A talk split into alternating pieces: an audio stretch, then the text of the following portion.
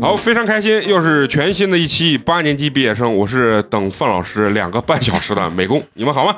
大家好，我是喂喂喂美工最多余的蘑菇。大家好，我是早晨参加完树木刷白廉洁文明主题党日活动，然后赶来录音的肉葵。还照着你的没没有没有没有啊，对，照着，我以为照着小作文念呢。嗯大家好，我是无比羞愧的范老师。大家好，我是今天早上五点就起床参加活动的嫂子，苗红活动，对苗红活动的嫂子，在广仁寺对，好，大家好，我是陈同学。哎呀，非常高兴啊！又是一期王牌的系列节目《情感收录社》啊，带来了两篇惊天地泣鬼神的这个投稿都非常有意思啊，包括是咱们一个律师的啊，帮的一个。这个姑娘去打离婚官司啊，还有一个她自称为自己是小镇做题家的一个清华的一个我的学姐啊，硬尬呀，硬尬！哎然后给他，们投了一篇就是不敢多说的一篇情感故事啊，都非常有意思、啊，非常有意思。啊，既然说到这儿呢，咱还是要提醒一下咱们这个新加入八年级家庭的这个朋友，想给咱们投稿的这些听友啊，投稿这个方式啊，我们的投稿方式有两种，都要关注我们的微信公众号“八年级毕业生”，八呢是数字的八，嗯，然后在我们的底部菜单有个互动，点开之后有一个投稿，你把你写好的稿通过那个链接投进来就可以。嗯，还有一个呢，就是你加我们的这个微信小助手，然后呢联系我们的小助手，然后是把稿投给小助手也可以，嗯就是两种方式啊。嗯，这个呢，主要就是陈同学控制的咱们的小助手，所以 别甩锅了？别的这个主播呢，一般不会看见你们私密的这些东西啊，啊，因为有些朋友可能会想到自己的一些呃个人的这个隐私啊隐私放心吧，陈同学是我们里面嘴最严的，对最啊最严的人，还有三四个小三儿吧啊，但是我们一个都不知道。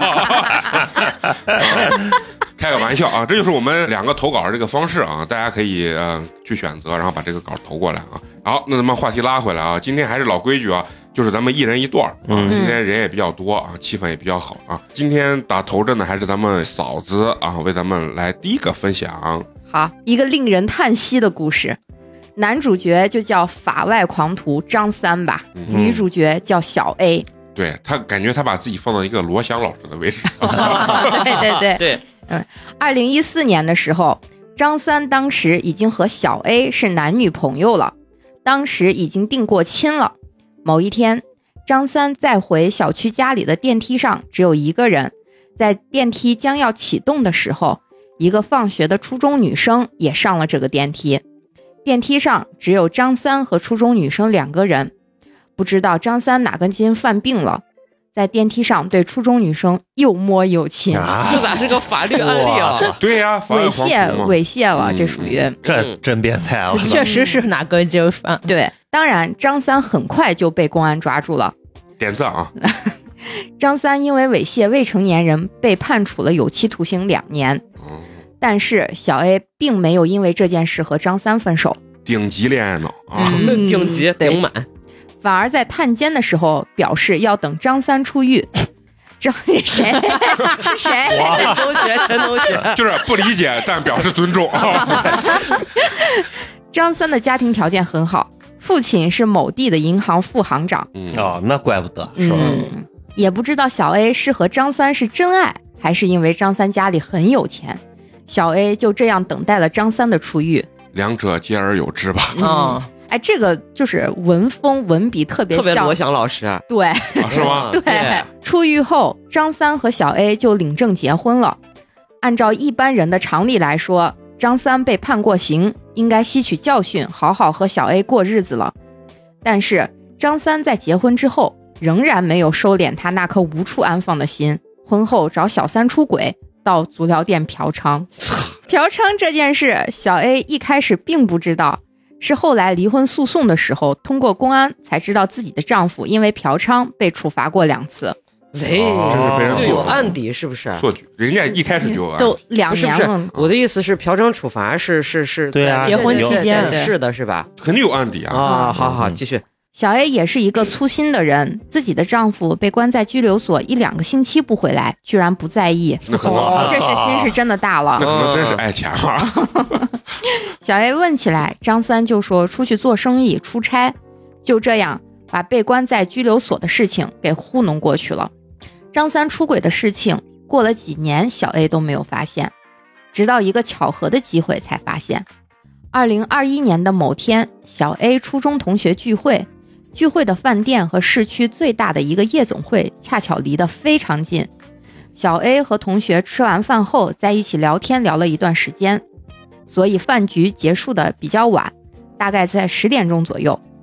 在小 A 准备回家的时候，看到了一个非常熟悉的身影，自己的丈夫正搂着一个穿着非常暴露的 KTV 小姐进到了 KTV 里面，小 A 就悄悄地跟到了 KTV 包房的门口，通过玻璃看到了自己的丈夫和 KTV 小姐在 KTV 包房里面搂搂抱抱的场景。小 A 因为当时没有法律意识，并没有对当时的场景进行拍照取证。此后，小 A 就有了想要和丈夫离婚的念头，并且和丈夫提出过要求去民政局协议离婚。那还真是天真啊，在那看一眼就走了。哦，都没有拍照取证。要不然这可能能分不少钱吧？应该对，嗯，丈夫鼓动了自己的父母，小 A 的父母，再加上小 A 和张三已经有了两个孩子，妈哟，双方并没有离婚。丈夫还写了保证书，保证以后不会再犯。保证书在后面的离婚诉讼案件前已经被张三撕了，小 A 并没有拿到保证书作为证据。哦，就是啥都没有。啥都没有。对，嗯啥都没有。拍个照留个证也也也行呀。对，哎，嗯你后面你就知道，你这个想法是错误的。啊好，继。续。本以为日子就会这样平静的过着了，直到二零二二年的春天，小 A 发现张三会经常在家里背着他到厕所或者家门口打电话。小 A 感觉到可能又出事了。某天晚上，趁着张三睡着时，用指纹解锁解开了张三的手机，打开了张三的微信聊天记录。小 A 在张三的微信聊天记录里面看到张三和一个外地的女性的聊天记录。张三和该女性聊天记录里面提到，孩子身体怎么样？最近有没有生病？一个人在外照顾孩子辛苦了。嗯，嗯，还有私生子了哦，这等于外地还有个家。，对，嗯嗯，下个月出出差过去看看孩子。啊，他这个时候才估计才知道，嗯。嗯，这不是单纯的出轨了。对，哦。也不是。娃都有了，前面刚开始说出轨，我以为就说嫖娼那两件事，结果发现嗯就是嫖娼是嫖娼，出轨是出轨。这应该属于重婚了吧？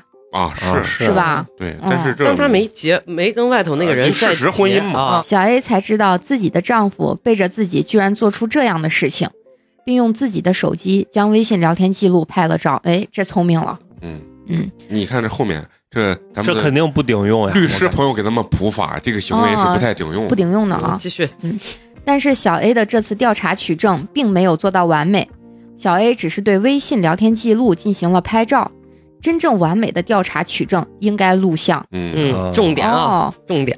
首先进入到张三的微信账户名那一页，有哦要从头到尾都要证明这个微信聊天记录是他本人人，。因为微信他的名字不是那种唯一的嘛，哦不是全系统唯一的嘛，而且图片的修改太简单了。对哦所以说有此需求的朋友反复听取这一段。啊，反复咱咱得拖一半男粉儿，说这大姐脑子有病呢，就这玩意儿。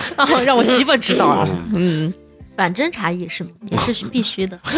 咱们也可以对渣女使用。对吧，因为微信昵称可以修改，但是微信号一年只能改一次，也很少有人会修改微信号，然后再对微信聊天记录进行录像拍照。嗯张三的微信昵称和头像经常修改。小 A 通过这件事情知道了丈夫大概率在外地有了一个私生子，此时她坚定了要求离婚的意愿，并把张三有私生子的情况告诉了自己的父母。小 A 的父母看到手机截图后，这一次和小 A 站在了一起。小 A 的父母也支持小 A 的离婚。小 A 一开始还是希望和张三能够和平分手，协议离婚。当然，张三没有同意，于是小 A 决定开始诉讼离婚，找到了我。然后我们的这次嗯投稿律师大大，对律师大大，我了解了上述的种种情况。由于小 A 只有微信记录，并没有其他证据证明张三外遇或者有私生子，所以我告诉小 A，根据目前中国的法律和司法实践，很有可能第一次离不了，嗯要做好可能需要起诉两次、打两次官司的准备。小 A 也准备好了要和张三打两次官司。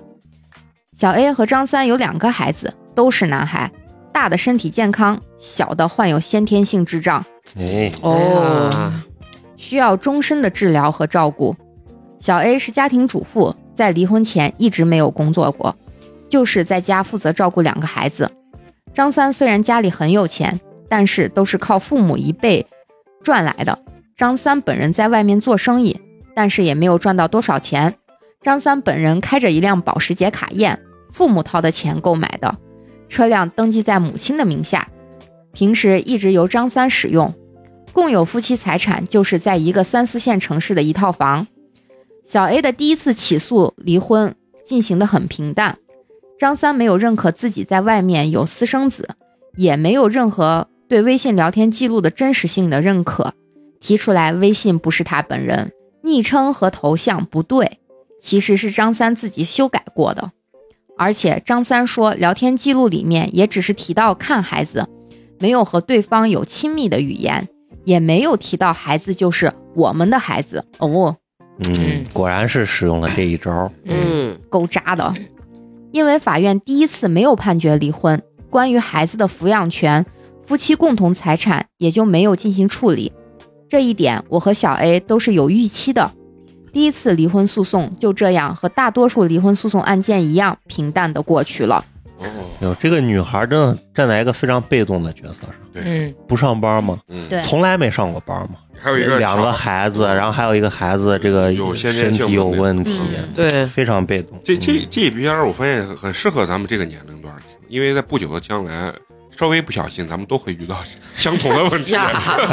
这也算是给咱们这个朋友盼点儿大家好吧，呃，我当然盼你们好，但是你们有没有这样的信心？有，你这个有啊，说的毫无底气。然后这几个人，包括我在内，没有一个一个人敢回答，知道吗？没有一个人说话。对自己的生活毫无底气，你知道吗？哎呀，我发现当律师这个职业还挺好，就是嗯，人家记着实，听着八卦，心说我操太精彩了，然后还要表现出专业度，嗯，没错，我帮你分析，哦，对，你知道为啥吗？你就叼了没文化的亏了，人家能靠着听八卦挣钱，你就挣不了。哎，所以我做了播客。好，不废话，那接下来就由美工给大家分享啊。第一次诉讼结束之后呢，时间一眨眼就来到了第二年，第二次起诉离婚的时间到了，小 A 提出了第二次起诉离婚。这一次按照惯例，第二次起诉离婚应该是有很大几率会判决离婚的。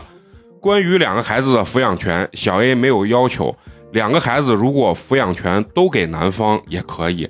小 A 会在离婚后呢找一个工作，按照法律规定支付这个抚养费。嗯，如果男方要求孩子一人一个的话，小 A 只能抚养健康的大儿子，因为这么多年没有工作过，离婚后也很难找到高收入的工作，没有经济能力照顾身体条件差的小儿子。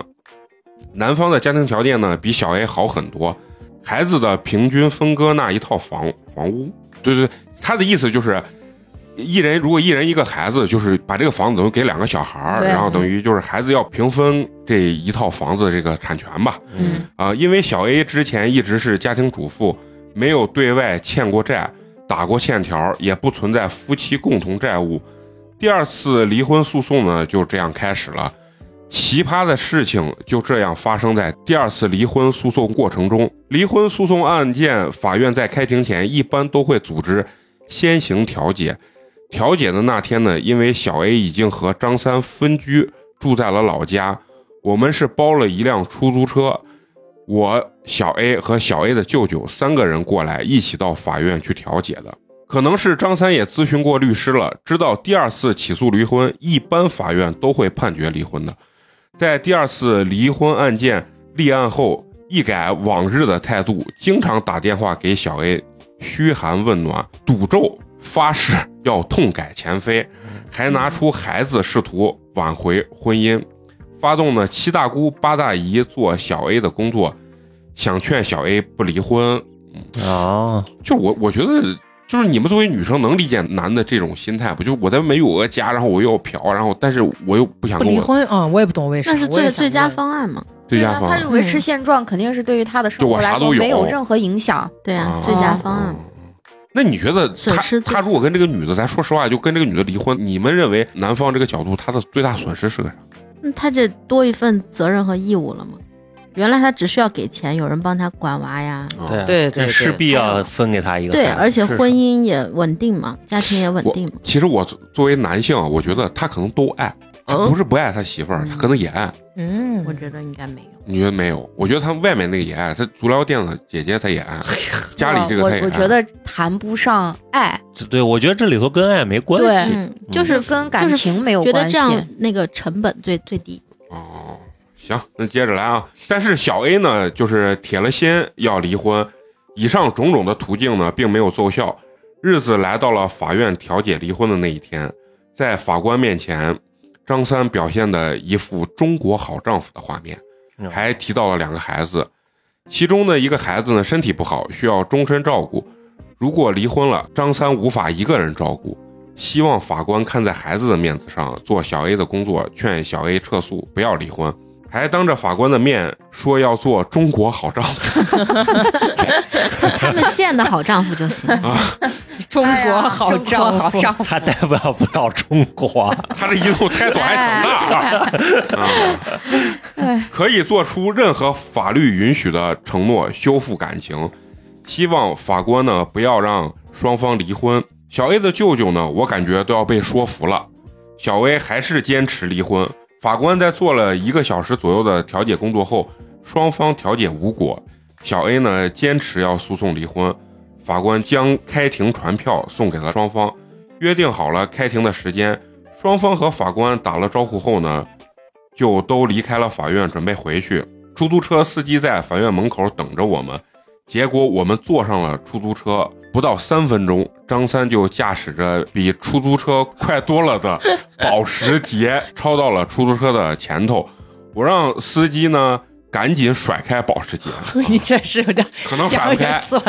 啊！结果后面又来了一辆保时捷，两辆车呢将出租车逼停，包括张三一共下来了四个人，要把小 A 呢等于要强行拽下车。当然呢，他们也没有敢真的动手动脚，只是两辆车堵在呢出租车的前后，呃，出租车呢无法行驶，四个人呢就在出租车门口站着。此时我打电话报了这个幺幺零，警察随后就到了。我将事情的经过呢告诉了警察。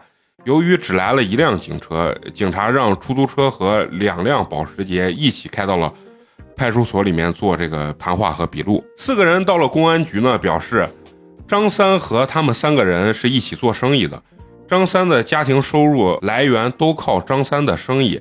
张三和小 A 都见过他们，张三张三少啊，张三少他们三个人。欠他们的钱，啊，三个人的钱就等于欠了，在外面有欠账，那就啊。布局了嘛。啊，嗯。是。当时呢，考虑到他们是两口子，没想到张三和小 A 会离婚，在欠条上呢，就让张三一个人签了字儿，没让小 A 签字儿。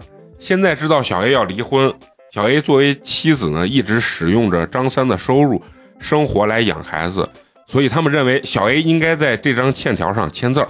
如果小 A 不签字儿，就不让小 A 走。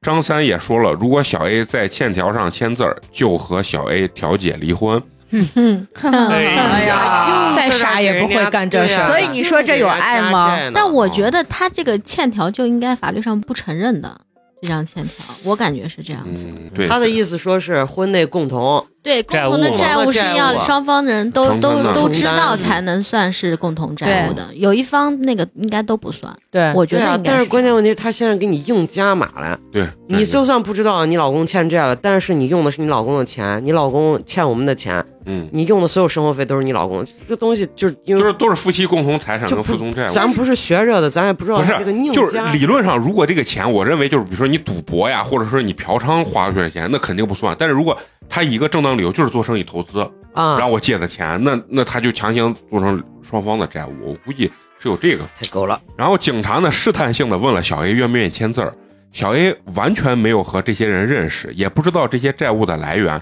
当然不同意签字儿。在派出所呢做好了笔录后呢，小 A 就要回家。张三四人呢不让小 A 回家，因为没有实质上的动手，警察也没办法处理他们。警察将张三四人劝走后呢，我们准备开着出租车就回家，但发现两辆保时捷呢停在了派出所的门口。啊，还堵着门呢。哎，当时呢天气还是下雨天，我们又返回了派出所，将张三四人停留在派出所门口的这个情况呢，就告诉了警察。警察问为什么四个人停在了派出所门口，四个人说道：“派出所门口的路是公共场所，我们有权利在这里停，啥不赖？说我们也没有使用暴力，警察没有对他们进行任何的处理。嗯也没法处理。这就是没法处理这。是混不吝真真真真狗不要脸，啊、这欺负人家。这搁到现在，这不就是黑社会性质吗？嗯啊，三人以上团伙啊嗯，，在你家门口坐着嘛。啊，啊对吧？啊，反正这就是有时候你看，这是识人很重要。嗯，就是你说把离婚搞得这么就难看。不堪的，我觉得哎也没有办法啊。主要是那男的进去蹲了这么长时间，女女的硬等他出来，还要跟他结，还生了俩娃。主要是张三这三观肯定是有问题，他估计就觉得，第一，他俩相处模式已经这样，在他俩嗯关系中肯定是他上女下，嗯然后他也会觉得你现在所有生活都是我给你的，嗯然后你还凭啥？是不是嗯啊？我让你活得这么就是想舒服的，想当皇上，嗯，对呀，是吧？嗯就是这啊。嗯就是想你把我家里这摊儿维持着料理好，我在外面想咋玩咋玩，想嗯想干啥干啥。主要是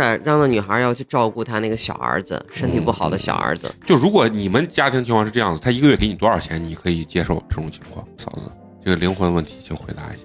你就说一个月给我多少钱，我能接受？就当现这个情况啊现在小 A 外面有个家小 A 的处境啊，外面有个家，嗯，然后让你在家就照顾两娃，嗯，啊，一个还嗯，不敢说，害怕自己说低了。啊，是吧？对，是是 你你了解我，啊我。当然了解你。啊我是怎么思考的？因为还思考合理性。对，啊，看因为他老二嗯。有先天性疾病嗯，那是要照顾一辈子的，对，对不对？但是那也是你娃呀，是我娃呀，但是需要钱呀，对呀，人家给你钱，就给多少钱？不是除了人家这些看病的这些东西，额外给你多少钱，你能接受？所有的钱都给我，啊然后给他外面的那个那个家啥都不要给，以后的继承什么什么继承他没有任何资格。但是你说这个啊确实就是臆想，我觉得不现实。就是如果一个男的特别有钱，你是不可能知道这个男的到底有多少钱。就我觉得他起码得一把给，对我刚才心里想的就是一两千万，就是就是不能分月给，必须得一把给。付清，你不要跟我说分期付款这一种的，不可能，不现实。我已经被分期付款伤的很深了，啊，所以我就说说像这种，你必须得一把给，一把给够，甚至超过女方的心心理理预预期期，可能还得看城市吧，我觉得。啊硬拿钱砸，那就是只能拿钱砸。你要维持现状，就只能拿钱砸。但是对于男的来说的话，那肯定不现肯实定不愿意。那我宁愿离这个婚了。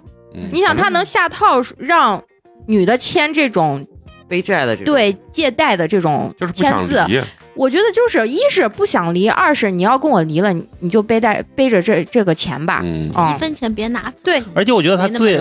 最大不想离婚的原因，就其实就是他这小儿子。我也其实他这小儿子是非常重的一个家庭生活负担。，对，对如果两个都是很很健康的孩子，说不定他也就离了。就一人一个娃，就是一般来说法律判的话，就一人一个孩子。嗯啊，对于他来说的话，可能对于他的生活影响不大。但是如果说他肯定要思考，这个小儿子判给我的话，我这个生活负担谁去管这个孩子？嗯，我是否还要再去额外的去负担这个孩子的生活支出嗯，或者是怎么样？本来亲妈管，我不需要给他多付任何钱。那如果我亲妈跟我离婚了，这个小儿子对小儿子判给我了，那有谁还愿意再跟我再重新组建这个家庭去管这个孩子嗯啊？哦，对对这都是非常对。就是很现实的问题。听的人上撒，好哦，这嗯张三也没有啥钱嘛，现在所有他不大部分他爸都妈的钱都是他都是他爸的钱嗯到现在，基于我的看法，我觉得张三对小 A 是没没有爱的，对，只有就是利用，对于孩子的那种对免费家庭保姆就是这样子。哎有些男的，这确实是就是整一堆家，但是每一个都不想放弃，这种想法我确实也不是很理解。他家是咋龙种啊？要有啥要继承他他？可能就是这么认认为的神。经病！哎呀，小镇小青龙，小真是小青。好，嗯，呃，接下来该我了。啊，那接下来让蘑菇姐给他们分享啊。情况就这样僵在了这里。我考虑到是雨天，如果贸然开车，真的再次被保时捷逼停的话，可能会造成交通事故，难免有人会受伤。我们就这样在派出所一直待到了晚上，嗯在派出所叫的外卖，派出所也没有给我们提供午饭和晚饭。那那确实也没什么义务提供。对对对，他们四个人也是一个人去买饭，剩下三个人在派出所门口站着，看，所以这就不像是什么，堵了吗？不是不是，就是那个债主跟催债，这他妈感觉就是四个朋友。对，嗯啊就恶心你。啊，嗯，时间就这样一分一秒的过去了，天气也没有好转，一直不离开也不是办法。看着警察也没有处理办法，如果真的等到双方产生实质性伤害的时候，就晚了。小 A 此时想到一个办法，让出租车司机带着舅舅先走。小 A 从派出所的墙头后面翻过去，嗯一个人悄悄地提前联系好另一辆出租车先走。此时你们肯定会问，为什么不是我和舅舅坐出租车先走？小 A 翻墙头，因为如果张三四个人看到两个人先走了，只留小 A 一个人在派出所里面，肯定会立即冲进去找小 A，小 A 一个人就很难脱身了。如果是小 A 一个人先走，到时候我和小 A 的舅舅在这里被发现了，也很难走掉。他们还有可能去追小 A。一开始，小 A 的舅舅和出租车司机走了，由于我一直出现在派出所门口，张三他们认为我和小 A 一直在，让和离婚案件没有多大关系的舅舅先走，也是合情合理的。这玩了一调虎离山。对等小 A 也走了一段时间，我跟警察说，现在就剩我一个人了，怎么办？警察还算热心，驾着警车把我送到了火车站。我通过坐火车回到了家。太难了。哎，真是太难了。警察送我去火车站的路上的时候，张三四人并没有跟着警察，一方面是他们不敢跟着警车，一方面也是可能认为小 A 还在派出所里，可能等送我回去之后，也会再安排警察送小 A 回家。在派出所的时候，还发现了意外收获。我和警察提到过，张三有犯罪前科，不排除有暴力倾向。警察就顺势从电脑里面查看了张三之前确实有猥亵罪的前科情况，结果发现张三在结婚后还因为嫖娼被处罚过。嗯哎呀，意外收获确实。这真的是。后来在开庭之前，我把今天发生的事情告诉了法官，并申请法院调取了张三被处罚过的记录。后来作为张三在夫妻关系存续期间存在过错的证据提交。嗯，哎，这确实是。终于有一条有利于对小小 A 的的这个没能让小 A 在欠条上签字后，张三又通过电话联系小 A，告诉小 A，如果离婚的话，自己不会尽力照顾小儿子，看，威胁你他，看还是因为这一点，嗯。嗯。自己的父母年纪也大了，也不可能照顾小儿子一辈子，小儿子跟着小 A 来照顾，还告诉小 A 可以电话录音，因为知道小 A 不可能会去争夺小儿子的抚养权，也不会把录音作为证据提交给法院，将来自己到法庭上自己明确会放弃小儿子的抚养权。如果小 A 也放弃小儿子的抚养权，即使是第二次起诉离婚，法院也很有可能因为双方没有处理好子女抚养权的问题，而判决不允许离婚。这男的还挺狗的啊、嗯他就是威胁嘛，确实狗就通过各种方式对啊威胁对对他也有他的律师嘛，啊。啊！我估计也是问问了人了。哦，不能强判给谁哦。理论那是可上法以法官肯定是可以的，但是离婚是这个事情，他还是协商的这种程度会大一哦点。而且国内好像就是不太愿意判离婚，而且关键是，那男的就算你强判给就是条件好的一方，判给那男男的不是明确给女的说，我不可能好好照顾那就是威胁他就。威啊，胁玩不要脸嘛，嗯不就是？我问小 A 打算怎么办，小 A 也是没想到张三会拿小儿子威胁自己。小 A 确实是没有条件一个人照顾小儿子，又害怕张三真的将来不管小儿子，担心小儿子的身体。我说你去找小儿子的爷爷奶奶吧，把小儿子的情况告诉他们。爷爷奶奶算是很有文化的人，夫妻感情他们可能不好过多干预，但是对自己的孙子还是会尽力帮忙的。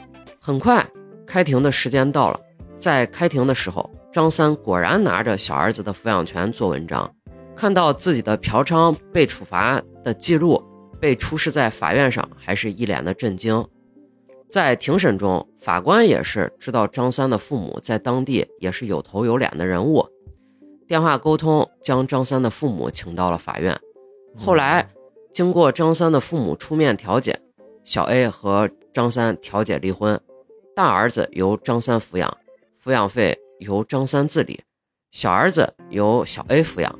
张三放弃房屋一半的所有权，房屋一半的折价款冲抵小儿子的抚养费，张三不另外承担抚养费。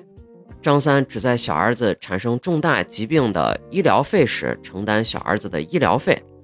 如果离婚后小 A 放弃抚养小儿子，需承担房屋一半的折价款给张三。啊这就实际也没有给啥。对啊，就是一挺不利的呀，就不是一人一半儿，是？我觉是他把这个房子等于就给给小 A 了，但是就相当于把房价的一半儿当成抚养费了给了，嗯就是你自己养的小孩子对，也没有多余给女娃钱嘛。嗯，就这样，小 A 现在离婚了，一个人独自照顾着小儿子。张三想用房屋和小儿子锁住小 A，因为张三知道小 A 照顾一个身体不好的小儿子，也很难再组建成新的家庭。嗯，如果小 A 哪天无法照顾小儿子了，会再来求张三和他复婚。小 A 现在一个人独自照顾着小儿子，一个人独自工作，希望小 A 能够在未来的路上一路顺风，见到小儿子痊愈的那一天。嗯，这故事反正也就到这里啊。唏嘘啊！唏嘘听着人心里堵得很。听完以后，我第一反应就是打官司还是得请律师，那必须不是有些东西搞不明白？嗯法律跟现实是两啊两对两两回事儿。嗯嗯，而且我没有理解，他不是现在就是有过错嘛？就是男方在婚姻存续期有过错，嗯这判决我感觉没没有有偏向女方。这没判决，这是最后调解的结果。哦，对，调解这是调解而且还有一个就是，你前面不是说他俩就没有夫妻共同财产，只有那一套房哦对，嗯，啊？那一套房相当于还是平分了，不是哎呀，算是平相分相当于是平分了了。嗯，我是我是觉得，反正这个案件看看完之后，我就觉得女性在离婚当中，不管是协议离婚还是就是这种诉讼离婚，你看就是到最后，我觉得还是很被动。其实我因为我觉得这可能更多的是承担社会角色的问题。我觉得不是女性的弱势，我是觉得经济不独立的人，他就必然处于劣势。不是，我觉得这个核心会有一个什么问题，就是父亲和母亲看待孩子的角度是承担的责任是不相同的。哎你看，如果说是这个父亲对孩子跟有妈妈，就是跟小 A 有一样的这种责任心的话，你的调解不可能说说是我就拿小儿子去威胁你，但是这是这样子，啊这是那样个例嘛？我觉得大部分男的还是这是人性的问题吧啊，这是这个人的啊人性。这个人的人性啊嗯，那我我也见过那种呃把娃一生的，不是农村好多直接跟男的跑了，俩娃直接撇给他爸，是一样。我觉得这个东西就是还是说，在这个离婚过程中，我觉得就是经济不独立的人，他就是容易吃亏。就是人家都说嘛，嗯法律是不保护感情，只保护财产的嘛。啊，对对。那你财产不独不独立的话，你没有自己的财产的话，你法律没有什么需要保护你的呀，能保护你的呀。嗯，所以可能就是在家掌握这个财产大权很重要。你即使不上班，但把你把钱都握到手里，你起码知道有多少钱。我在想一件事儿，我说咱现在他们，咱姑且不算那种特别有钱，一套房价值千万那种啊，嗯。你就算一套房不高不低，咱咱按一平，比如说三万块钱，一百平就是三百万，三百万，嗯。劈一半就一百五十万，嗯，一百五十万的话，这娃随随便便看个病，我觉得大几万块钱吧，这小小小儿子人家不。是说嘛，有有重大疾病的时候嘛，人家男的还要掏钱。对，但是就是这一百五十万，我觉得你这又让他养这个孩子的正常生活什么的，其实对女的来说也没沾上啥光，就是没有沾光，就是偏向性啊。没沾光，肯定吃亏了嘛。这套房他还得住呢呀那钱他也拿不到手里头呀，他还得吭哧吭哧上班，然后照顾着这孩子。你想想，那日子。还是非常艰难的对。他不是说他有两套房，他住一套，哦，他这一套他哪怕他哪怕租出去，他每个月收点房租，对他生活也是一种缓解。你就一套房，你住着那房价跟你有啥关系？是的是不是？唉那就更狗了。所以我就觉得这女的当时找这个男的，本来想着还那男的家里条件挺好的，嗯怎么怎么，那从一开始就防你一手。哎，这是人家父母多精明呀，人生就是这样嗯。那你说，那我是倒是找这还是找穷逼？啊，哦你是一样的，是吧？嗯嗯，我觉得这个问题其实还是这个男的个人这识个人的问题。这个人性太渣了，对知道吧？一个人性啊恋，另外一个就是，我是觉得你是有多爱，在他发现就是猥亵女孩子有这个这个这哎，个，这个话你也不要，呃就是我觉得恋爱脑起来的时候，真的就是你陷入这个局里面的时候，你根本分不清，就有多少呢？就觉得他，你总觉得你不一定不觉得他这是错，但你总觉得他能改过自新。对，就是你要拯总觉救他，得对，总嗯觉得自己是他的救世主，你可以救他于水火之中。变好啊，这个人在我面前可以变好。就是我我之前老老觉得什么呃骗局呀、什么嗯 PUA 这种东西，我觉得垃圾不可能，谁是傻到那种程度？最后我发觉，我那那天看了一你个电影，也是这样子的，不是那天我看了一个电影，叫就是那个谁演的，叫《鹦鹉杀》，但那个电影不咋样啊，但是它里面有一句话就说。你没有被骗，是因为还没有碰见适合你的骗局。哦，这个话我觉得特别真的是啥？是因为我有个家里最近有个亲身经历，就是最近不是有那个假的那种谢卡，嗯嗯你知道吧？啊你过来刷。我说这个卡如果直接转呃，就是寄到我这儿，我肯定不会上当受骗，因为我知道我的社会地位不会有人无缘无故给我送这个卡，知道？但是我家里就有人，人家天天收到这种卡，有很多人给他送这个礼。当时他就收到这张卡了，他觉得非常真，非常自然，因为他这个事情是他以往天天发生的。嗯，嗯，但是他很庆幸的是啥？他是比较小心谨慎的人，他没扫，不是，他是要知道这个到底是谁送的，嗯或者我嗯我能不能用，他要揣到自己的兜里，可能有半个月的时间。在这半个月的时间之后，这个假的公司或者说被警方捣毁了，或者啥，网上被曝光了，嗯，这个你再再次去扫的时候，他已经变成乱码了，哦，然后结果就不知道咋回事，就在网上去查，然后发现跟他那张谢卡是一模一样。嗯，这其实他是一念之间，如果他就是拿出来他就好了，好奇点，嗯，他他就会可能可他是他是个啥啥？就是给你一个血卡，然后上面附了个二维码还是什么？二维码上写着是几公几母，然后怎怎么怎么样，然后是二十四小时之内什么送达，提货，然后按照你提货步骤一步一步让你输密码，输可能是这样子，但是具体呃怎么那个我没在网上查。最近不还有那个三百块钱的电话卡吗？啊。对对对对对。嗯，好多学生上当受骗嗯，啊，发这个东西，所以就是我就说，有的时候人你跳到局外的时候看，觉得这他妈太傻了。嗯，然后那些 PUA 的 PUA 到什么为他自杀呀什么的嗯，你觉得不可思议。或者是去银行给他转大几百万，哎，对，嗯。就是这种，你就完全不能理解。但是你你有时候一想，说有些骗局放你身上，你真是也非局是逃不中人。啊，逃不开。你说这卡要掉我跟前，我都扫呢，好奇嘛。我收到那个谢卡。了，前一阵子。是吧？哦，你你第一反应是我第一反应这个绝对是假，因为制作太粗糙糙了觉得是粗糙嗯就就就是那个图文电影的。啊啊，一是这，二是就是像给我，我肯定会觉得是假的，是因为不会有人给我送这个。我的社会角色是我给人送可以，嗯嗯，但人不会给我送。哎，总要有一些手续吧，应该会有引起我警觉的某些那啥，总不能我一扫钱就出去了。啊，不是，那他肯定就是一步一步诱导。啊，咱也是用过谢卡的人嘛，要实际是填别的东西，但是他不是来了一个那个短信的那个验证码，嗯。你以为是领领货的那个东西，然后结果你一输，实际他是套你银行卡的这个钱，哦这个是都有可能，肯定是这样的。比如说你输入验证码，哎，对对，肯定是这样。实际是拿你，他比如说他已经知道你身份证号了，对啊，然后你身份的你证去验呃对你的卡这些就发那个种事情都都嗯很有可能。对，很有可能。好，那咱们这个故事就结束了啊。接下来呢，是一篇儿，就是我阅读他文章啊，我自己在脑海中幻想她的颜值，我认为她是一个顶级美女的这么一个状态啊，嗯给咱们来投稿，也是目前在美国生活啊十几年吧啊，嗯也是一个非常精彩的一个故事。就是为什么我觉得精彩，是因为这两篇故事是咱们平常生活不太能触及到的一个、嗯一个那种呃角度吧，对不一定说是高度，但是那种角度嗯啊。好，那接下来就让咱们肉葵给咱们进行啊第二篇的分享。行，我看这是个第一人称叙述，嗯那我就想象成想象自己是一个顶顶级大美女。好，好，开始读。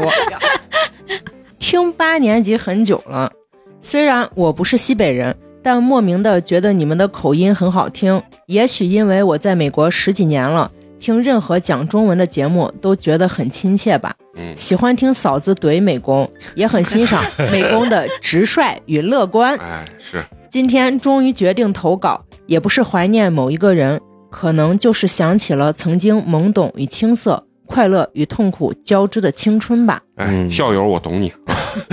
别硬贴，我叫佳佳，按现在的话说，应该是个标准的小镇做题家。十几年前从小城市考上了清华大学某理工科。进入大学前，人生唯一在乎的事情就是学习。嗯到了男女比例六比一的大学，一切都是那么的新鲜与陌生。因为我个子高，长得也算学校女生里好看的吧，被选入了啦啦队，又参与各种社团，对学习再也提不起热情，一头扎进恋爱的快乐海洋里。你看“扎”这个陕西话，“扎。扎进。扎进，不好意思，”，扎进。哎呀，啊，都说没有口音，你哎，你以为把那秋裤扎 扎到扎到一头扎进。哦，你不说完全没有感觉，特别自然。哦，这男女比例六比一，我们学校当我我咋记得我们当时七比一，就理工科学校就是这，差不多，嗯，好。因为清华还有美院呢嘛。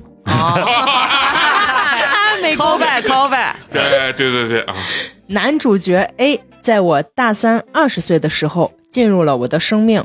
那时我的男朋友 B 是我们系的研究生，B 对我很好，每天早上买好早饭送到宿舍楼下给我，傍晚帮我把空暖水瓶灌满提回楼下。嗯不想写的作业全部交给他。他比我大五岁，正处于快要毕业要找工作的阶段，因此经常不能在学校陪我，我也就多了很多空闲的时间。忘记在哪看到的广告了，某经营洋酒的公司招聘活动上的临时大学生员工，报酬是多少也忘记了。抱着玩一玩的心态，联系面试之后就上岗了。那是一个九月，北京最美的金秋时节。嗯活动是在北京三环边的希尔顿酒店主办的葡萄酒美食节。我的工作是负责在其中的一个展台给前来品酒的人倒酒，和对感兴趣的人介绍我们公司代理的这款新世界葡萄酒。简单的培训学习后就上岗了。这样的活动对于我当时那样的一个大学生来说，无疑是来到了花花世界。我与旁边巧克力展台的员工偷偷互换食物，他给我吃他那的巧克力，我给他喝我这的红酒，开心的起飞哦，开心的飞起。啊，一个意思啊。一 样一样，下午时分，来了一个三十多岁的中年男子，他个子很高，打扮的也很有个性，样子好似梁家辉与吴镇宇的合体，耶，那你敢说那帅完了，帅，啊！后面越听我越害怕 很有味道的感觉。啊！印象很深的是，他端着酒杯的手腕上戴着彩色细绳编织的层层叠叠的手链。我还是很负责的给他倒酒和介绍。喝了一杯后，他就走到了接下去的展台。之后好多次，我环顾四周时，都发现他站在我附近的展台，似乎一直在看我。果不其然，不久后他又走过来对我说：“你是学生，不是这家公司的员工吧？”我点头承认，说我就是来打工的。他问我在哪上学，哪里人。老实的我一一回答。他很惊讶我是学理工的，他说我像学艺术的。嗯，嗯，美因为院清华美院啊，清华美院，从他笑眯眯的眼里，我看到了他对我的兴趣，心脏扑通扑通的跳。最后，他给了我一张名片，让我在背后写上我的手机号码。紧张的我也没有看他的名片正面，慌乱的写下自己的号码给了他。他离开后，我难以抑制自己的狂喜，让旁边人帮我看一下展台，然后冲去洗手间给我的好闺蜜发短信，说今天遇到了人生中第一次一见钟情。哎呀，对那还是一个没有微信的时代，我们用周杰伦代言的动动感感地地带。带短信套餐号码，一个月能发六百条呢，那咱那咱是一个时代的人，共鸣了。一个时代的，哦一，个时代，这一下就是一个时代的我也是动感地带，啊！周杰伦代言的。那现在这个老哥得毛五十了吧？啊，那肯定对啊48 很准算了，已经算好了，啊，因为你当年就办了动感地带六百条短信啊。嗯，你发现没？这个姑娘实际她说她二十岁左右，这个男的三十多岁，当时她好像说三十六，一个一个小姑娘能、嗯。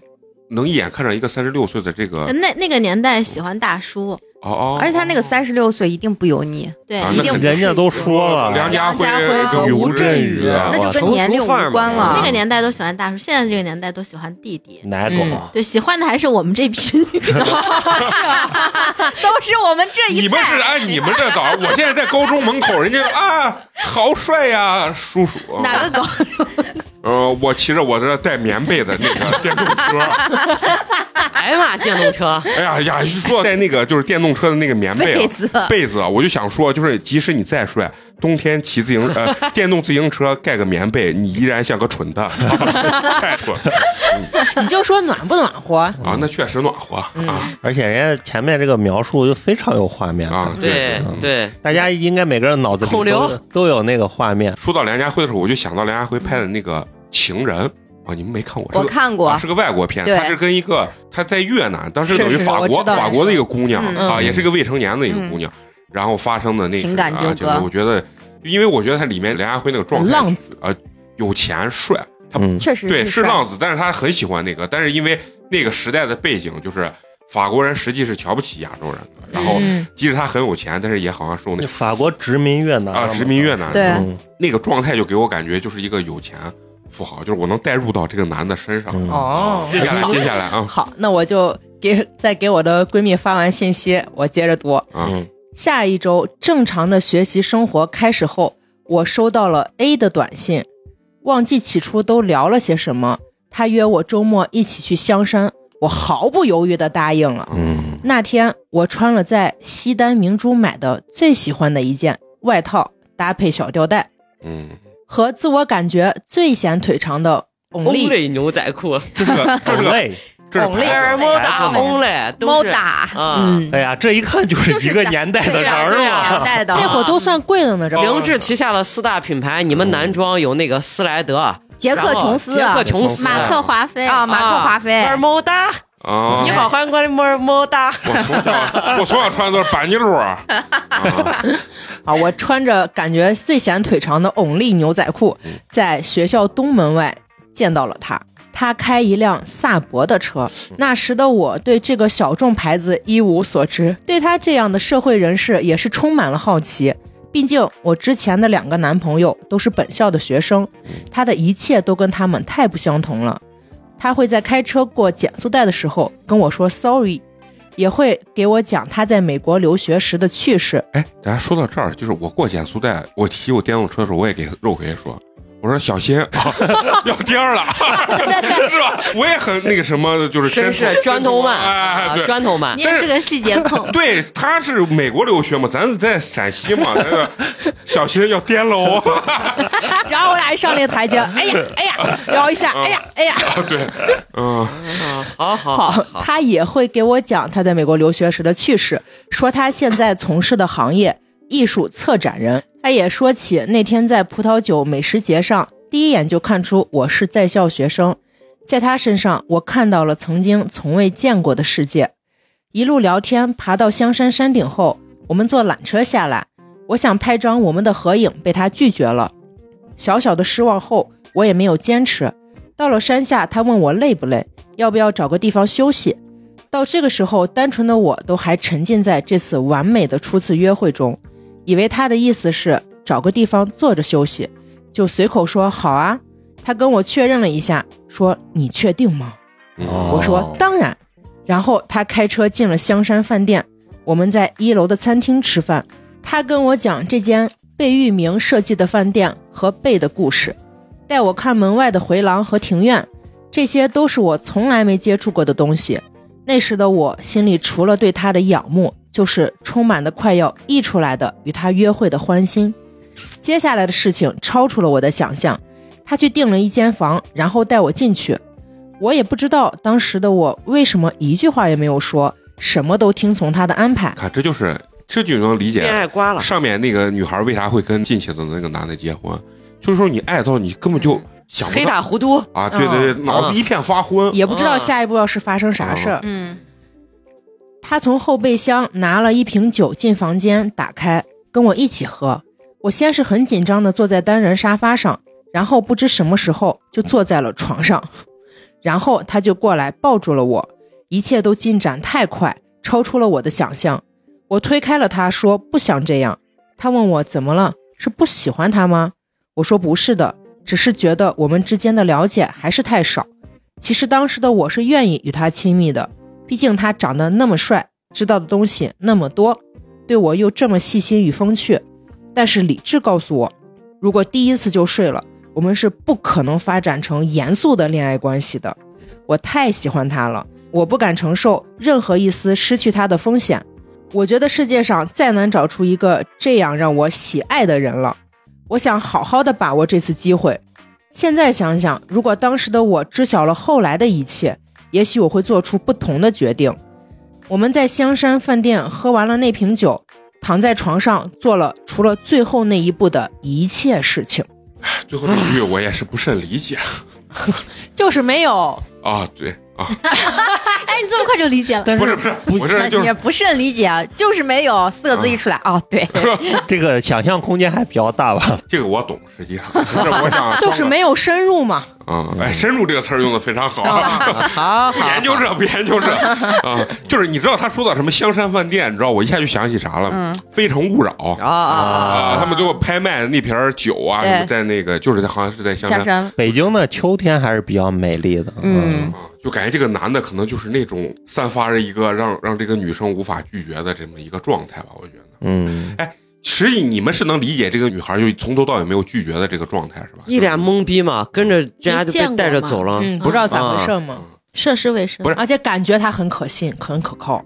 就是嗯上头了嘛嗯，，crush 就啊，crush 这个词儿用的好，crush，不是，我感觉就是这男的直接就五雷轰顶了，就感觉就降维打击。咋懵了？绝对是降维打击，就是你脑子根本就没有思考能力了。对虽然他是一个清华的学生，就是因为高学历，但是对这些事情他是没有经验的。就是咱平心而论，你觉得你们还有没有可能碰到这样的一个男的，让你们如此之魂牵梦绕，或者说一下子人都有吗？三十而已里那个上次我就说叫梁正贤哦梁正贤那样子的，谁不是吧？心动一下对啊，他表现的就我没看过全心爱你嘛，嗯，哦，全心关注你，带你见外面你从来没见过的世界。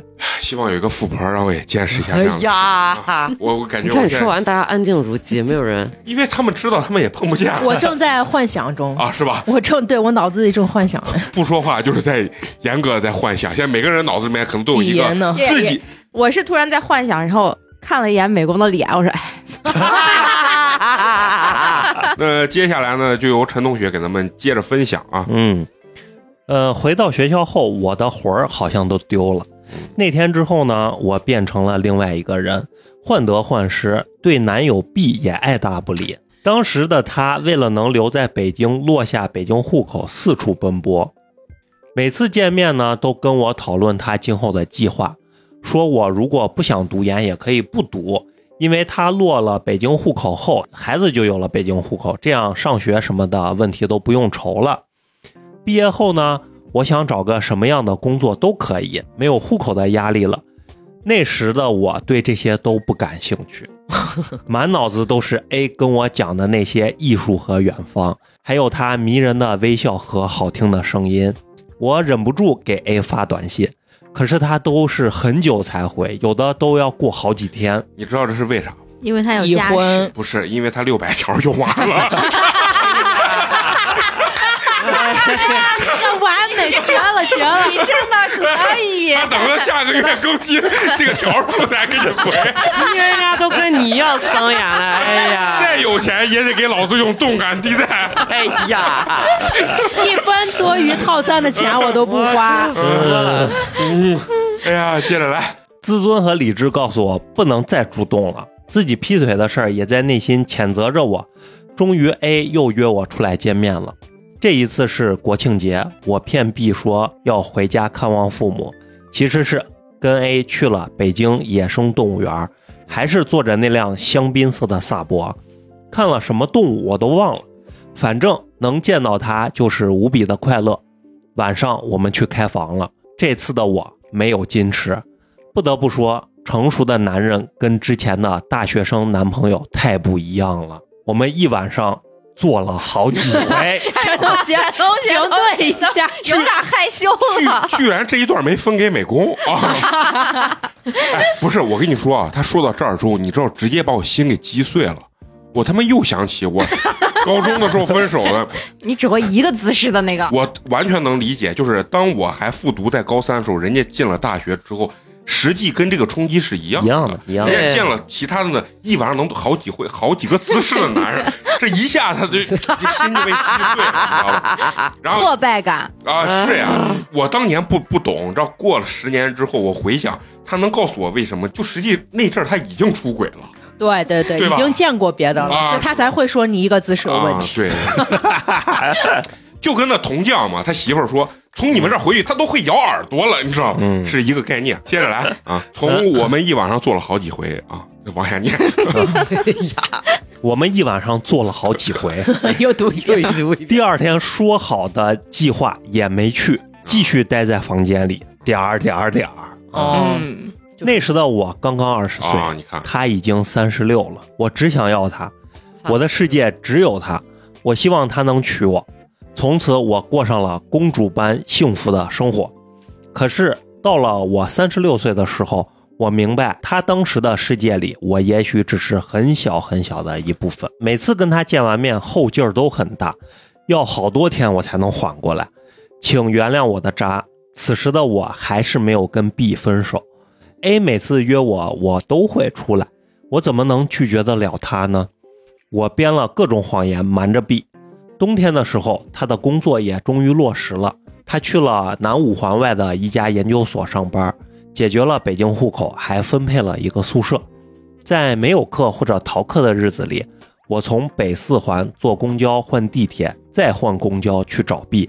他在宿舍做湖南风味的饭给我吃，我们晚上就挤在他的单人床上睡觉，似乎只有与 B 待在一起才能缓解，因为 A 不回我短信，也不来找我，带给我巨大的痛苦和空虚。B 以为我更爱他了，计划着多久存钱能买房、结婚什么的。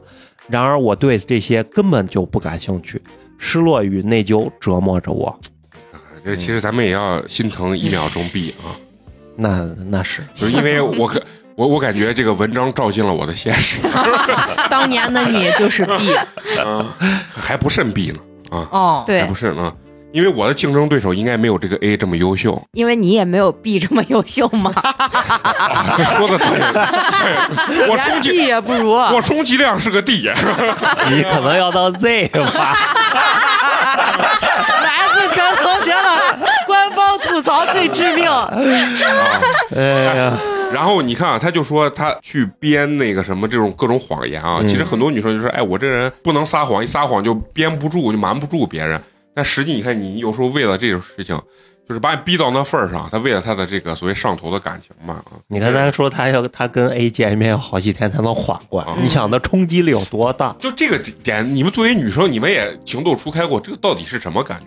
还是因为年龄差吧，我仰仰望嘛。而且他只是从小镇直接进入了大学生活，嗯对啊就他的完全就没有怎么接触过外面的那个啥。啊我觉得就是就是一秒钟上头，就是单纯就是荷尔，蒙的那种，就是生理性啊生理喜欢哦，我也感觉是那种，就是单纯的生理性就是大脑不行，大脑皮层对控制不了。对。就是你身体的激素顶着呢。哎，对对，就是一见就是啊想起这个人，我已经都兴奋到不行，就是这种感觉。那好，那就接着来啊。之后与 A 的约会，似乎我们都是吃饭、看电影，然后开房。嗯其实我心里明白，我不可能成为他真正的女朋友了，我们就是炮友的关系。但我就是不想接受这个现实，说只在乎曾经拥有，不在乎天长地久也好，说是想再靠自己的努力逆天改命一把也好。一次他去洗澡的时候，我鬼使神差的翻了他的包，然后被他的 LV 钱包吸引，打开后发现他的身份证上的名字根本不是他告诉我的名字，嗯，这无疑是一个晴天霹雳。那个年代就用 LV，那相当的 LV 了 嗯，啊。嗯，嗯，而且他还穿 Only 呢。哎呀，我我想知道他当时给的名票是不是真名啊？他没看嘛，当然也人我对也无法人家说求证了吗。脑子一懵，直接就没看嗯嘛。紧张了嘛？这无疑是个晴天霹雳，击碎了我仅有的一丝幻想。他哪怕有那么一点点的认真对待过我们的关系，也不可能告诉我一个假名字。我不再把自己当傻子一样骗自己了。然而我那天什么也没有说，我怕我当场揭穿后的场面太难看，也怕他以后再也不会找我了。我忍着眼泪与悲伤，继续与他在房间约会。我说我快生日了，你能来学校陪我一天吗？既然他名字骗我，我也要编一个假生日骗他。啊这个这个报复非常幼稚，非常幼稚，很难想象这是一个清华的高材生，就是在爱情面前啊，大家都是众一样的生众生平等对啊，这是我能想象出来的报复。他答应了。那一天，他来学校找我，当时 B 已经离校了，我没啥好怕的。确实你说的非常的那个啥啊，理直气壮。理直气壮啊，嗯，带 A 去了我们学校最高级的食堂，是平时我舍不得去吃的。他送了我一个 Swatch 的手表作为生日礼物，那时很流行这个啊，那时好像确实挺啊咱那挺流行的啊。到底是啥样子的表思维？就是是 Swatch 运动运动手表这，有点是不是就像对对对啊就像在五环里面很火，比你这个个薄，哦它，它就好像是不是那个一个十字的什么的那个对那个那嗯个哦表现搜，我给你现搜哦，。那那不是他说十字那个，我我它那个我金色圈圈估计一千多嗯啊，对，它后面写九百，嗯嗯，差不多。呃，那个手表有着金色的圈圈组成的表带，好像一个手链儿，我真的是太喜欢了，天天戴着，直到我工作以后。我后来去商场看了，这个手表好像是九百多块钱，对于当时的我来说，这真的是巨款啊！我从来没有收过这么贵重的礼物。后来 A 经常送我礼物，有香水、首饰什么的，这些满足了我的虚荣。同时也让我找到了更多理由安慰自己，他还是在乎我的啊！嗯你看，这物质上再一跟上，嗯是吧？嗯 双管齐下，嗯。慢慢的，我在心里原谅了他，接受了跟他维持炮友的关系。我小心的侧面问过他有没有想过结婚，他说他是不婚主义者，这辈子也不会结婚的。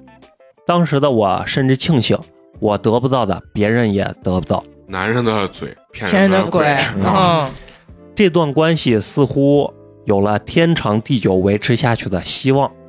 这样的关系维持了快两年啊，那挺长啊。嗯 A 约我的时候，我们就出去约会；不约我的时候，我就去 B 的宿舍找他玩，过简单的小情侣的生活。直到我快毕业了，因为 GPA 太差，我不能保研，又不想考研。B 让我跟他结婚，连以后娃叫什么名字都起好了。你每次提 B，我是心内心自豪感觉被人戳了一下。记住你是 Z，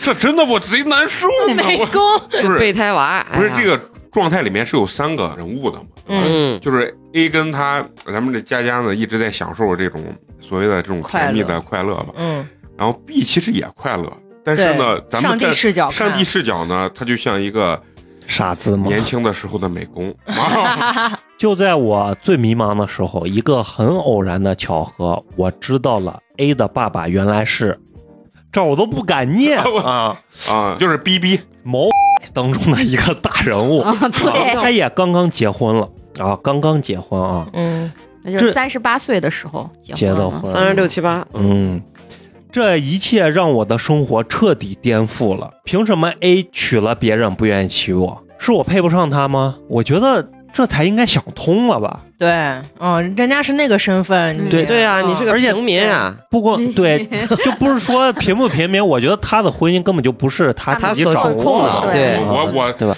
但是咱也是底层人物在那儿意淫呢，谁对屁知道那倒也是啊。嗯嗯嗯，A 不娶我，我嫁给 B 会甘心吗？这世界上除了 A 和 B，我就没有别的出路了吗？你还有 Z，相见恨晚，姐姐，你要在西安，他们都进不来。痛彻心扉之后，彻底想与当时生活做个彻底的了断。我与 B 提了分手，然后突击考试申请学校，并拿到了美国一所大学的 offer，准备出国。你看这一连串的操作你，说害怕吗？A 把 B，其实他这个 想法是对的，嗯不是，我惊讶于人家人家的能力，想学就学，谈恋爱荒废了四年，然后转身一说想明白，拔，人家就能拿到那对个对，有时候人家的出场拿的牌跟你的牌完全是 两对副牌嘛。啊，也不一定。我拿的是 Z 嘛？呃各买各的路，我走的是 二三，你走的是 AK 嘛。嗯，之所以选择美国，也有 A 的原因吧。我想亲自去看看他跟我说过的曾经那么着迷的远方。我打电话跟 A 摊牌说，我早已经知道了他的真名，问他：“你不是不婚主义者吗？为什么娶了别人不娶我？我哪点不如他？”他沉默不语。软弱的我坚持不过几分钟质问的尴尬，气愤中我挂了电话，删除了他的一切联系方式。也从那个时候，我放弃了对男人的幻想，决定靠自己过上想要的生活。我要把我掉在地上被他反复践踏的自尊捡起来。嗯，一段逆袭的开始啊，嗯，也不能算逆袭吧，就一段改变自己后半生这。个其实就跟女生一般在朋友圈发的那。以后我再也不提爱情，一心只想搞钱。嗯然后就有人给他回复：“你说的搞钱，不会是每天去上你那一个月三千五的班儿吧？哎呀，骂人的厉害，就是你说的拿了出场牌不一样，嗯人家可能就是又重回到人家那条正对，轨上人家智。商在线嗯。对，呃，那接下来接下来就由咱们范老师啊，嗯然后接着给他们分享啊。好，告别了过去的一切，我在美国读书工作还算顺利。也许对我这样的学霸来说，靠学习和自身努力就能达到的目标一点也不难。感情这样不能自己单独把控的事情，才能难住我。啊，工作中认识了我现在的老公，他是我的第一个老板，他家世很好，幼时与父母来到美国，名校毕业的 PhD 哎呀，那博士，嗯，啊，博士不是 PhD 应该好像是哲学博士，呀？那要是你们学查一下哲学，那确实，我只知道国内只有我知道思聪学的哎，是，哲学博哲学士，博士。是哲学博士？，Doctor of 嗯好好，就是你想想，能学哲学并且学博士的，那家世人家也说家世非常就首先人家说搞钱一定不是去朝九晚五，学哲学他就找不着工作。嗯，啊，他只能就是把控一些宏观的事情，我觉得。哦，对，嗯。有着干净的笑容和温和的脾气，似乎从来没有见过他与人发火，也从不见他有过消极或忧虑。他对待工作很认真，有着自己的人生目标，洁身自好，饮食自律。我不敢把曾经卑鄙的自己展现给他，在他的影响下，我也一路升职加薪。换了一份工作后，我们结婚了，住上了我的 dream house。花园里，我们一起种了几十棵我最爱的玫瑰花与鼠尾草。我想我身上还是有着 A 的影响吧。我在花园一角布置了意大利文艺复兴风格的喷泉与雕塑。老公奇怪我一个理科女为什么对这些感兴趣。很快，我们有了健康可爱的儿子，也许是继承了他爸与我的学霸基因吧。从小就考上了天才班，并连跳两级。哎呦，呀，厉害太牛了！我前两天看到的抖音，父母都贼牛逼，然后娃对 你俩这属于厉害的生厉害的娃啊，所以你基因没有突变，学习从来不需要我操心，而且儿子从小就是个情绪很稳定的人，很像他的爸爸。你们再骂我一次吧，因为分开快十年后，我又忍不住联系了 A，他的手机号码就是烙印在我心里面的数字哎。呦，你看这这段感情对他的那个冲击啊，非常确实我们都反正我是记不住。嗯，你看他他他说这个人情绪很稳定，就是很像他爸爸嘛，就是说，嗯，他儿子嘛，啊，所以我突然想到陈同学，你跟他这个这个她老公就差一个 PhD，妈我跟我跟他的距离就是 A 到 Z 的距离，你看人家有多少清晰的不是认知，他不是 A 到 B，他是 A 到阿波茨德，都不是一个系统的。太瓷了你。他的手机号码就是烙印在我心里面的数字，以为忘记了，可是脱口就能说出来。我没忍住给他打了电话，我以为他已经把我忘了，让他猜我是谁，可是他竟然说是佳佳吧，我听出来了。那一天，我躲在车库里跟他聊了很久很久。他说到了他的儿子，我也说了我的。他竟然还记得我们第一次在香山饭店喝的是哪款波尔多红酒，还记得我们某次在某城的约会我穿的裙子。回忆再次把我淹没，我加了他的微信，之后频繁联系了一段时间。他去清华里我们曾经约会过的地方拍照发给我看，我去了他曾经留学的校园拍照发给他看。他说他一直很想我，可是他老婆又算什么呢？终于一天，我还是忍不住回到了我最初也是最终最想知道答案的地方。我问他，为什么你说不婚，可是娶了别人，没有娶我？我输在哪里？他沉默不语。我逼他看，在这十几年我都没有把他忘了的份上，给我一个答案。可是他始终沉默不语。再次破碎的自尊让理智战胜了我。我拉黑了他的微信，从此我们又变成了天涯路人。嗯，哎，我有个问题啊，就是说这个事情如果隔这么些年，他他存留存的这个确实还是当年的那个，就是那种爱，还是说是不甘？不甘吗？有爱，这个里头绝对有爱。我也我也是觉得有爱，因为我那天在朋友圈，就是我有一个同学嘛，发了他跟一个女生的合照，那个女生就是我之前的最早的那个女朋友。然后当这么多年过去的时候，我在看的时候就是完全没有感觉，嗯，就因为你说纯是不甘，我也有不甘。我觉得我当年还是啊没完还是没姿势挺会的。会的太少了，不是，所以我觉得就说有没有可能一一份爱真的能维持这么长时间？不是，我觉得不是那种维持的爱，就是那种记忆中，就这个东西已经扎到他的大脑里头。这个就是还是回到我刚才说的，我觉得这就是纯粹的生生理理性的喜欢啊，对，就是完完全全生理性的喜欢，嗯。跟一切的什么物质呀、什么其他的都没有关系，就是嗯。单纯的爱和喜欢，才会让他这么多年，就是他永一直放不下，老想问这个问题。对，嗯。而且我觉得实际这个事情有一个很好的办法让你释怀，就有可能你再见一面，就是有可能你再见，其实他已经变了，不是你想象中的那个样对。子。这个东西有可能你就会释然但我觉得他不甘就在于为什么没娶我嘛，他是想嗯问这个问题。对但我觉得他应该也能想通吧，既然已经知道对方是个大人物了，那确实不要老提大人物，这个想大人物通，这个不会想通的。这个对对，因为人家的优秀度在那儿放着，嗯。但他不是像咱们 Z 这种 级别。人家是女 A，我我是男阿了。啊，我是男啊，我是阿波白。好，接着来，接着来，嗯，我在美国的朋友不多，老公是我最亲密的人，我们是爱着彼此的情人，一起养娃的战友，相互扶持的亲人。我与他分享一切秘密，唯独除了 A，在我的人生里，除了我自己，没有别人，啊，没有人知道我与 A 曾经是那段关系。他是我人生唯一一次的一见钟情，也是让我觉得最不堪、不敢让人知道的人。老公对我很好，结婚十几年了，大晚上我说想吃什么，他都会毫不犹豫的出去给我买。每天早上为了我能多睡会儿，会承担那么多年接送娃的任务，毫无怨言。我对婚后再次联系 A 的行为深深忏悔，也下了决心再也不会联系他。至今也做到了。反思自己当年对 A 的迷恋，首先是一直待在校园里的我，第一次接触到 A 这样有着复杂生活经历的成熟男人，与周围的大学生有着强烈的对比。其次，第一次接触到学艺术的人，与我们理科生不太呃太不一样了。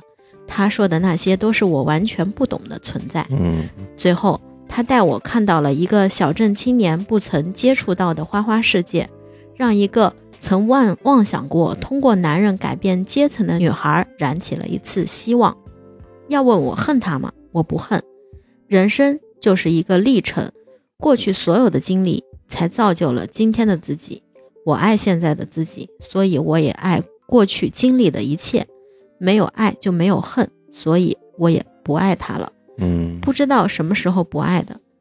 他曾经让我觉得高不可攀的那些东西，现在已经唾手可得。我在巴黎学习了艺术，在托斯卡纳寻找文艺复兴的源头，在北欧看极光，在南极看企鹅。那些曾经光鲜亮丽的 LV 包包，我现在一天的工资就能买一个。你你看看，你看看，鼓掌鼓掌！啊，真的是，有了劳力士、宝鸡皇后，我再也不会戴 Swatch 了。我得到了世界上最适合我的爱人，他他让我变成了更好的自己。他从来不会伤害我的自尊，也没有欺骗与手段。他愿意陪我完成周游世界的梦想。我感恩过去与现在拥有的一切。故事到这里就完结了。世界上有很多美好的东西，但不是我们的，可能付出再多也无法得到。就像那么美好的记忆里的香山与红叶，你不能占有它们，但那些美好一直都在那里，我们随时都可以去感受它。嗯，最后一看，人家文笔也牛着呢。羡慕啊，羡慕羡慕，写的真的很好。嗯，羡慕、嫉妒，没有恨。嗯，对，就没有恨，没有太远了，所以没有恨。嗯，啊不不，我恨 啊，我恨我恨。佳佳姐没有在西安，下回你回回国一定要来一趟西安，好吧？嗯，美国请你吃烤肉，就他讲的这篇故事啊，肯定就就像中间说他说什么你们再骂我吧，什么什么这个东西。嗯我当时看完以后，我在想啊，肯定很多人听到这种故事之后，都会站到道德的制高点上去批判，就说：“哎，你有这个 B 男友，然后为什么要跟这个男的为什么不提出分手，对吧？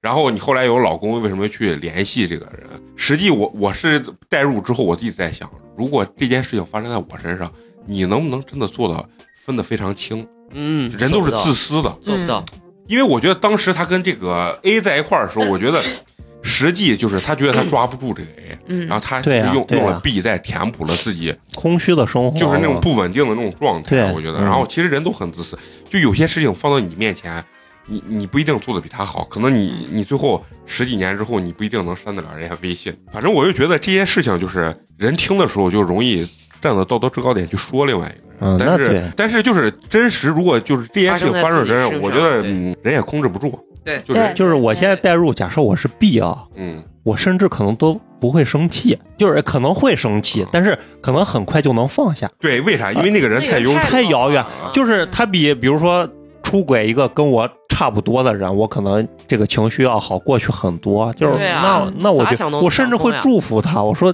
希望你以后幸福。祝你高飞嘛，真的。老刘跟富小孩嘛，啊，啊富贵，对老刘跟富少五相望是吧？嗯嗯，反正人家这个生活确实我也没碰见过，就是我生命中没有碰见过这样子的姑娘。这么优秀的人嘛啊，，就是最优秀的就是给我在那啥最优秀不都坐在这儿了吗？啊，我说的学生时代最优秀的是对，就是你有可能的那些人，最优秀的我就碰见就是给我充那个包夜的那个，好吧？这老师给你掏了五十块钱呢我呢，说最优秀有可能的这帮人学生学生，就是你觉得同学什么有可能发展的。对，然后包括在那个学校的这个食堂啊，还有那个呃学校的超市啊，给我买一些过期的面包。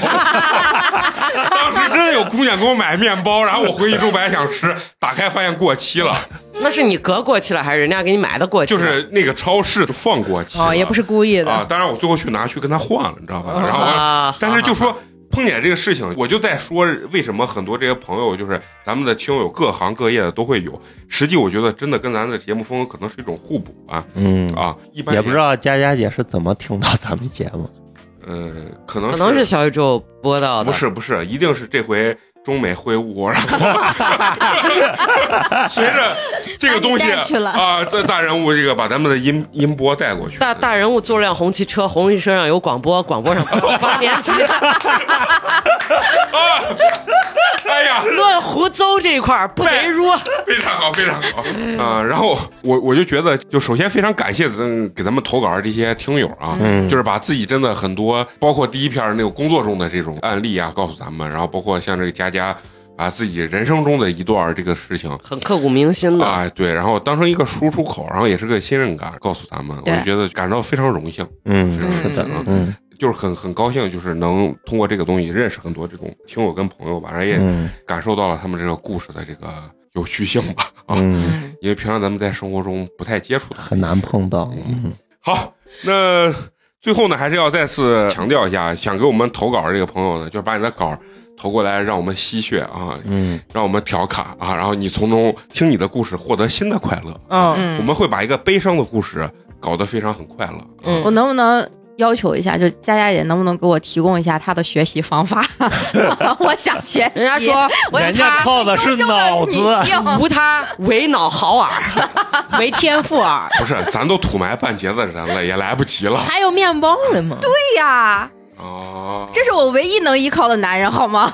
送往衡水中学去。啊，这是个这是个方法，嗯，这是个方法，嗯，还是要说一下我们投稿的方式啊，就是关注我们的微信公众号“八年级毕业生”，八呢是数字的八，关注之后可以点击这个互动，然后有一个这个投稿链接啊，你直接把你写好的稿投进来，或者是加我们小助手投给我们小助手，嗯两种方式都可以，好吧？嗯，那行。那最后呢，还是有一个固定环节要口播一下咱们支持和打赏的好朋友、嗯啊。今天第一位好朋友是咱们这个微信昵称叫做森森的好朋友，森林的森啊，啊，嗯，为咱们送来了优质肉夹馍一个，谢谢谢谢。是咱们北京市的一位好朋友。哇哦哇哦，完了以后，他给咱们有留言啊，你看多凑巧，这没有办法，你知道，给咱们留言说是已经在考虑投稿了，先来报个到。啊期待期待好嘞，等着等着，对，现在要说，我就喜欢这种投稿方式。投稿之前给我们就是提个醒啊，通过什么方式提醒了？打赏，好吧？然后节目播出之后再打赏。这是一个呃好的一个 callback 啊，网络一个开始乞讨啊，对对对，是这样的，是这样的啊。不人家现在美国不叫乞讨，叫我说城你呢城市探索者，我们叫什么？我们叫播客呃先锋。你叫播客挖掘机，啊，播客先锋，播客先，土到极致便是羊嘛啊！好好好，好，今天第二位好朋友啊，啊，他的微信昵称叫做图路啊，就是图片儿图大陆的陆啊，图路、是咱们安徽的一位好朋友，为咱们送来了凉皮儿一碗，感谢谢谢。然后他给咱们有留言啊，他说非常喜欢你们的不羁啊，打赏是为了给美工的事业添砖加瓦。哦，感谢感感谢，谢谢你的打赏，美工这个月补齐三千五了。哎，对，而且我离这个 播客先锋的又近了一步啊！感谢这两位的这个大力支持，大力支持啊！那好，那最后呢，还是要感谢一下一直坚持收听咱们节目的朋友。我们的节目呢会在每周三固定更新。如果你想跟我们有更多交流的话，可以关注我们的微信公众号“八年级毕业生”，八呢是数字的八。那咱们这期就到这儿，下期接着聊，拜拜，拜拜。